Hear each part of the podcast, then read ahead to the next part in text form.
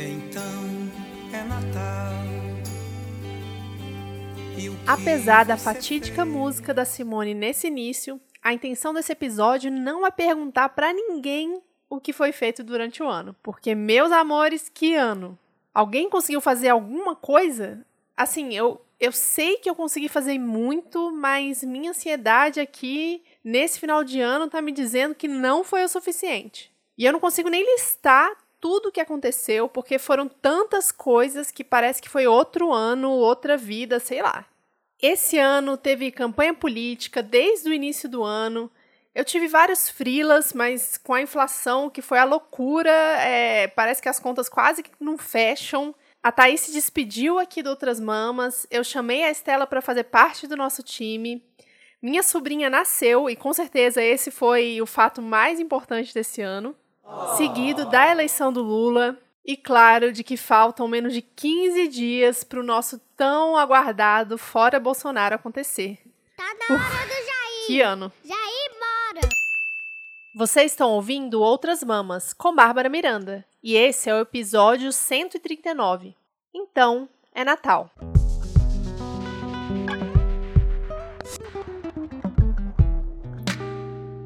Esse desabafo inicial foi um desabafo mesmo, porque nem é o tema do episódio. Na semana passada, o episódio sobre o livro Quando Deus Era Mulher deu o que falar, e se você ainda não ouviu, eu recomendo que pare tudo e ouça, porque tá demais.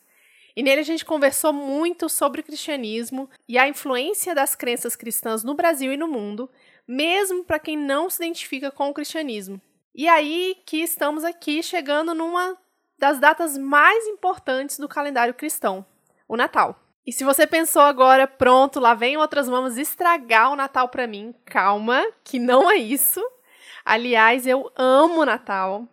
A reunião com a família, com os amigos, as comidas, as luzinhas piscando, a breguice inteira. Eu sei, é meio contraditório, mas aqui no caso, no meu caso, a memória afetiva fala mais alto com certeza. Eu tive a sorte de nascer numa família cheia de pessoas legais e primos com idades muito próximas da minha. A gente sempre foi muito amigo, somos amigos até hoje na vida adulta, e o Natal sempre foi esse momento de reencontro e magia mesmo. Ali adicionado as férias escolares, os filmes que estavam passando, as festas do pijama, os dias todos na piscina. Inclusive, essa piscina que não está tendo esse ano porque tá frio aqui em Brasília e chovendo muito. E já ouvi dizer que em vários outros locais do país também. Enfim, bora falar mais do Natal para entender junto comigo da onde surgiu, como veio, por que é assim que a gente faz, o que que come, por quê. É, é, esse monte de porquê que normalmente a gente faz aqui em Outras Mamas. O Natal, essa data do dia 25 de dezembro, na verdade é um feriado e uma comemoração pagã. Olha só, muito a ver com o episódio passado, né? A gente falou muito no episódio passado sobre essa sobre essa substituição de datas, ideias, de símbolos e a escolha do Natal aí foi então uma escolha muito bem feita, porque já era um feriado comemorado originalmente para celebrar o nascimento do Deus Sol ou solstício de, de inverno e de verão, né, dependendo de que parte do globo você tá. E ela foi ressignificada pela Igreja Católica no século III para estimular a conversão desses povos que eram considerados pagãos e que estavam sob, sob domínio do Império Romano. E aí escolheram essa data para dizer que era o dia do nascimento de Jesus.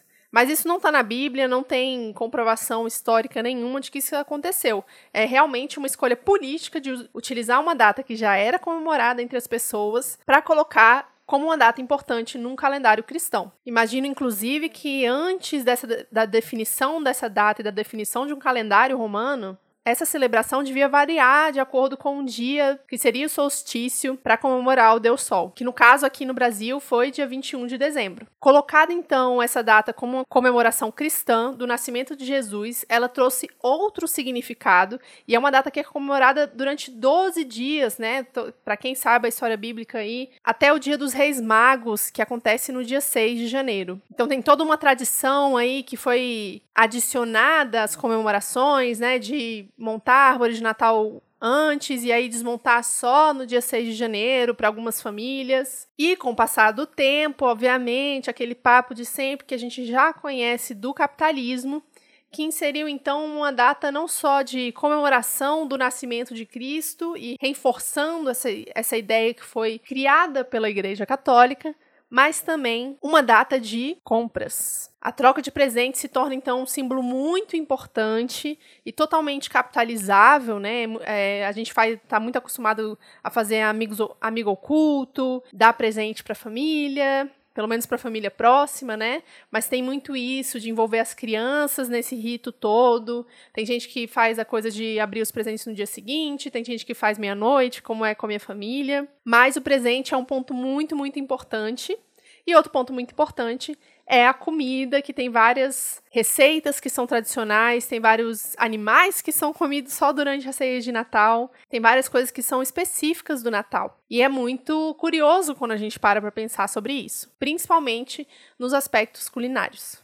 E aí eu queria convidar vocês para ouvir um episódio que a gente lançou em dezembro de 2020 com a Carol Dini, que chama Comida e Afeto. É o episódio 98 que a gente fala sobre essa afetividade com a comida e os significados dessas comidas de Natal e como a gente pode ressignificar isso. E o episódio especial do Prato Cheio desse ano, que fala sobre cuidado ou exploração, quem cozinha no Natal, que aí fala muito sobre o trabalho reprodutivo das mulheres, especialmente nessa época de Natal.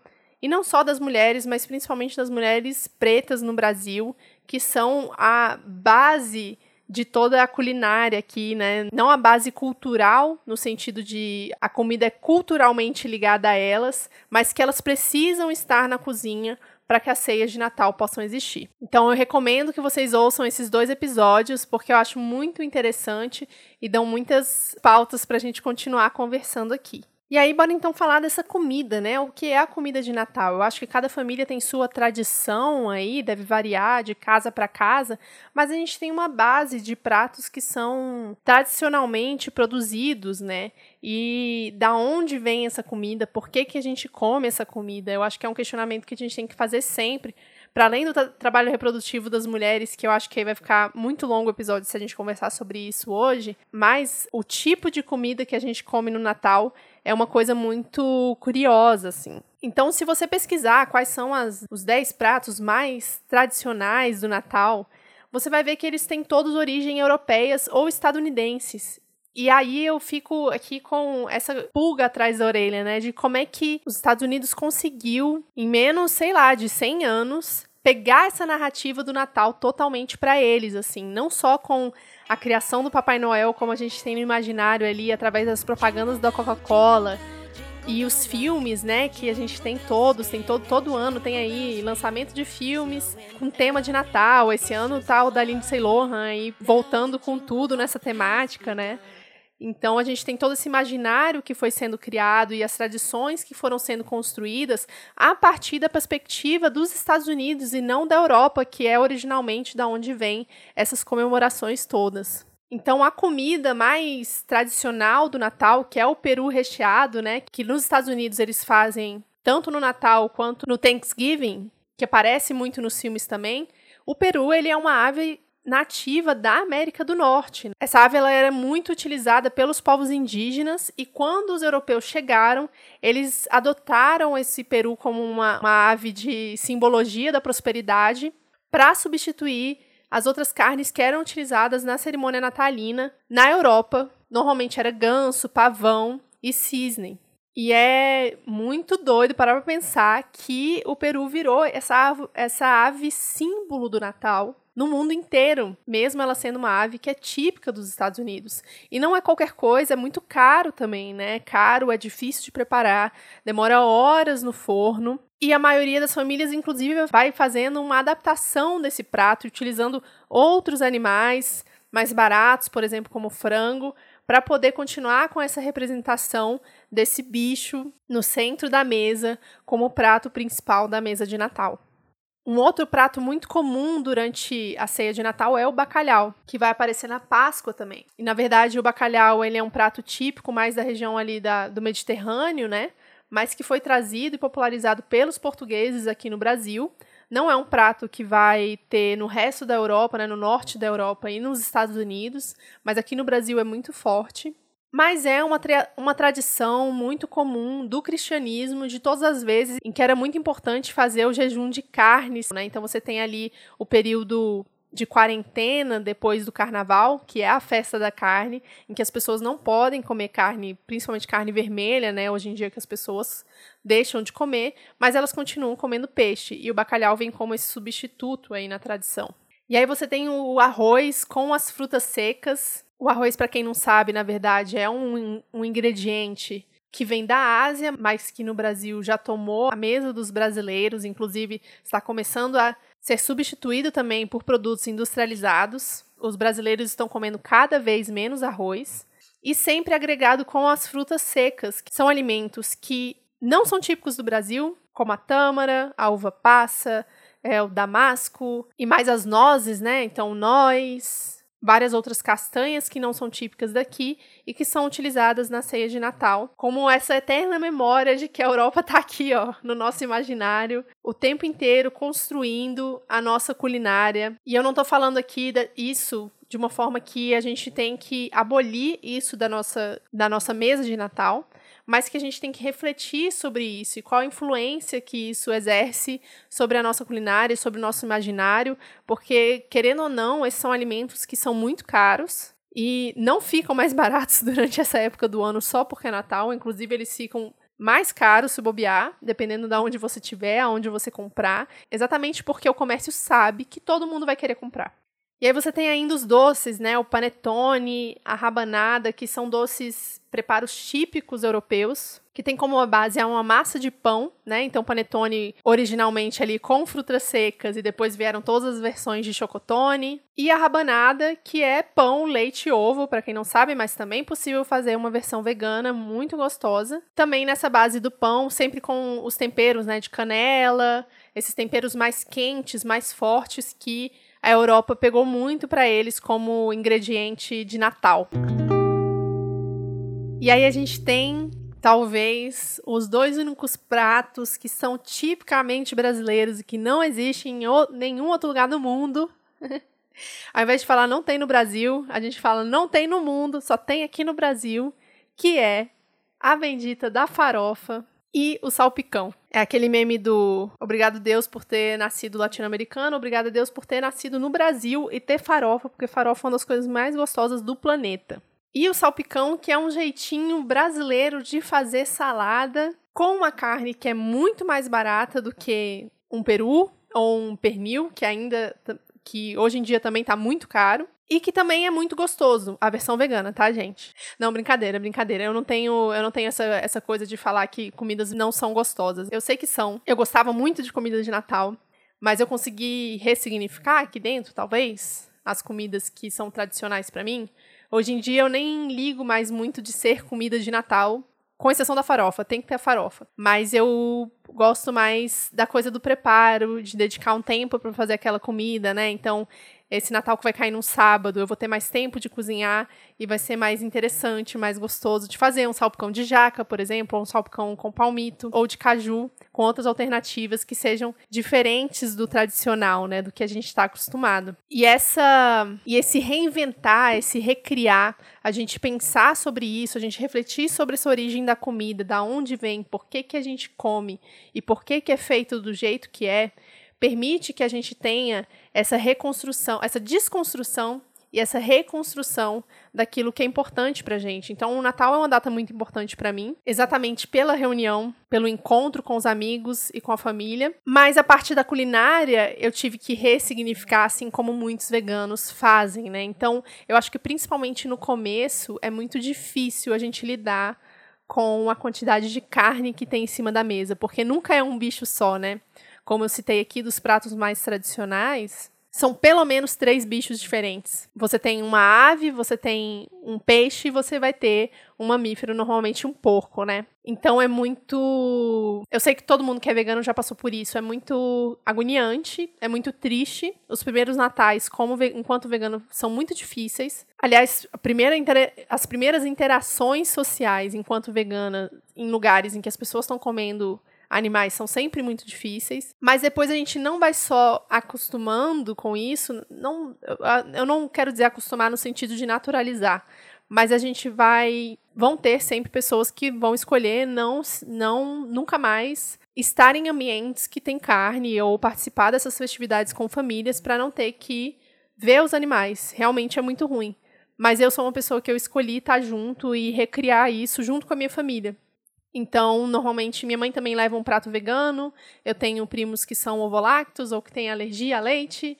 Então, a gente acaba dividindo esse prato e todo ano eu tento fazer uma coisa diferente para que as pessoas sejam, as pessoas que têm interesse, sejam surpreendidas com o prato, né? essa comunhão da comida, ela tem um significado diferente quando a gente se torna vegano. E eu amo como quando ela acontece de uma forma positiva, assim, que a maioria das vezes é.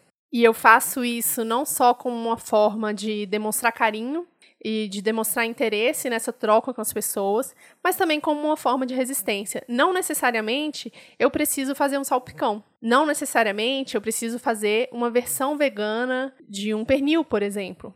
Eu tô vendo que esse ano a, a moda de todo mundo não é uma crítica, tá, gente? É só uma observação. Que a moda da maioria dos restaurantes veganos é fazer uma versão vegana de um beef wellington. Que, na verdade, eu nem sei o que é. Eu nunca tinha ouvido falar antes desse ano, mas eu tô vendo que tem muita gente postando e parece bom, parece bonito. Mas eu fico me perguntando por que, que a gente ainda insiste nessas receitas, sabe? A gente, a gente ainda insiste de que tem que ser assim, de que a gente tem que fazer uma versão parecida com a carne para compartilhar? Por que, que não pode ser outras coisas, outras versões, outros tipos de comida? E é interessante a gente pesquisar também como que as pessoas comemoram o Natal, porque virou uma data global, né? Em outras partes do mundo. E que elas não têm a disponibilidade de comida que uma pessoa de classe média no Brasil tem, ou que um europeu tem, ou que um estadunidense tem. Que tipo de comida eles servem? Quais são as tradições com relação ao presente ou à troca? Por exemplo, eu acho a, a tradição do Thanksgiving, né, lá nos Estados Unidos, que é o Dia de Ação de Graças, de agradecer pelo que aconteceu no ano, ela é muito interessante. Não precisa estar relacionada a uma coisa religiosa, ela é simplesmente a comunhão para a gente compartilhar uma comida, a gente conversar, a gente dividir né, a cozinha, e aí dividir de fato, não somente as mulheres, mas todo mundo da família dividir essa cozinha e agradecer pelas coisas que aconteceram naquele ano. Eu acho um bom exercício para a gente buscar esses ingredientes que são típicos aqui do Brasil, ou pelo menos mais predominantes, né? Porque a gente no Brasil tem uma uma diversidade de alimentos muito grande, mas muita coisa não veio daqui, principalmente quando a gente está falando de frutas, né? Tipo a manga e a banana, que são coisas que a gente toma como típico daqui, mas não é. Mas a gente pode pegar e, tudo isso e ressignificar e buscar outras receitas. Eu vi recentemente, né, a Talita, a Talita Flor postou no TikTok, no Instagram, o vídeo dela fazendo um chuchu para receita de Natal, que na verdade é uma receita do Juan. E linda receita. Nossa, parece muito, muito gostoso, sabe? Por que, que a gente só quer fazer esses pratos que são super chiques, super complexos, que demoram horas e horas? Por que, que a gente não pode ajudar a tirar as mulheres da cozinha e passar menos tempo na cozinha? Ou que isso seja feito de forma mais leve? Né, sem pressão, sem aquela correria, pô. E, e no mercado, dias antes do Natal, é infernal, é infernal, porque tá todo mundo desesperado, tentando conseguir o melhor preço, ou a melhor carne, as melhores frutas secas e castanhas, e a gente não precisa de nada disso, né? Se a gente está falando de comunhão, se a gente está falando de conexão, de relacionamento, a comida ela faz parte, é uma parte muito importante, mas ela não, ela não precisa ser tão pesada, ela não precisa ser ter essa carga de trabalho tão grande quanto ela é, porque chega no dia 25, tá todo mundo exausto, não só pela festa, mas também pelo cansaço do trabalho que é preparar um Natal, ainda mais com famílias grandes, cheias de criança, né? Esse esse trabalho ele triplica, né? Ele se multiplica porque também tem o cuidado com as crianças que é muito grande. A gente pode deixar essa celebração mais leve, menos atrelada à, à função do capitalismo, né? De gastar o dinheiro e de passar e gastar muito dinheiro com comida e trabalhar muito para que ela aconteça, tornando tudo um pouco mais simples, um pouco mais leve, né? Então tem várias pessoas na internet que estão fazendo esse trabalho de desconstruir o imaginário do Natal, de trazer novas receitas, como o Juan, como a Talita, como a Carol. E eu admiro muito quem consegue fazer isso, sabe? Não, é, mais uma vez, não é uma crítica a quem faz as receitas copiando as receitas natalinas tradicionais, mas é uma uma luz de que a gente pode fazer diferente, de que a gente pode pensar diferente, de que a gente não precisa quebrar com todas as, as tradições que a gente tem. A gente pode pegar as coisas boas que existem nesses, nesses cultos, nesses rituais sociais que a gente tem e trazer novas maneiras de fazer as coisas. Mais uma vez, né, como eu falei muito no episódio anterior, não é porque sempre foi assim que precisa continuar sendo. Então, eu convido, esse episódio é um convite para vocês pensarem nisso. Eu sei que está em cima do Natal, vocês já devem ter decidido o que, que vocês vão comer. É, mas se você não decidiu ainda, fica aí o exercício de talvez pensar nisso, refletir um pouco sobre como a gente pode tornar o Natal uma data mais agradável e menos, com menos pressão social, principalmente com o que é relacionado à comida e principalmente com menos exploração animal. Quando a gente faz esse exercício de trazer receitas que não se assemelham às, às receitas tradicionais natalinas, a gente acaba também tirando, eu acho, eu acho também, pelo menos essa é a minha impressão, essa é a minha opinião, na verdade, de que a gente acaba tirando o foco dos animais, sabe? A gente traz mais as pessoas pro lado da culinária vegetal, porque a gente mostra que sequer é necessário, sabe? O sabor que a gente tem, a memória afetiva que a gente tem com esses animais no prato, ele não precisa existir. A gente pode ter outras memórias afetivas e que sejam de ingredientes totalmente vegetais. E mais uma vez citando aí o cristianismo, né? Se essa é uma data que comemora o nascimento de Cristo, a gente não deveria então reforçar essa ideia de morte que é trazida através desses animais, porque são muitos animais e são muito, muitos animais mortos, principalmente nessa data. Eu não vou trazer aqui os números, porque eu acho que nem. Eu nem sou essa pessoa dos números, eu acho que não interessa, e na verdade é muito triste de ver esses números todos. Mas eu estou trazendo essa reflexão aqui para vocês, e eu espero que fique e que valha e que nesse Natal, no, nos próximos natais, todo mundo consiga olhar para tudo isso de maneira mais crítica, mas ainda assim com afeto. É isso, gente. Esse é o penúltimo episódio do ano. Eu espero que vocês tenham gostado. Ele foi mais curtinho. Semana que vem tem mais. E fica aqui o convite para quem puder apoiar o nosso trabalho na Aurelo, porque esse mês a gente vai receber o dobro para cada real que vocês apoiarem o nosso trabalho. É uma promoção que a Aurelo está fazendo para criadores, e se a gente chegar a 100 reais de novos apoios, eles vão dar mais ainda. Então a gente está aí nessa correria para conseguir esse 13 terceiro, como eu chamei anteriormente. E então quem puder dar uma ajudada vai ser muito, muito bom para a gente começar o ano que vem mais tranquila e no gás, porque já está tudo planejadinho e vai ficar muito, muito, muito especial os episódios do ano que vem, eu garanto para vocês. Então é isso, até semana que vem. Muito obrigada por estar até aqui comigo. Um beijo. Thank you.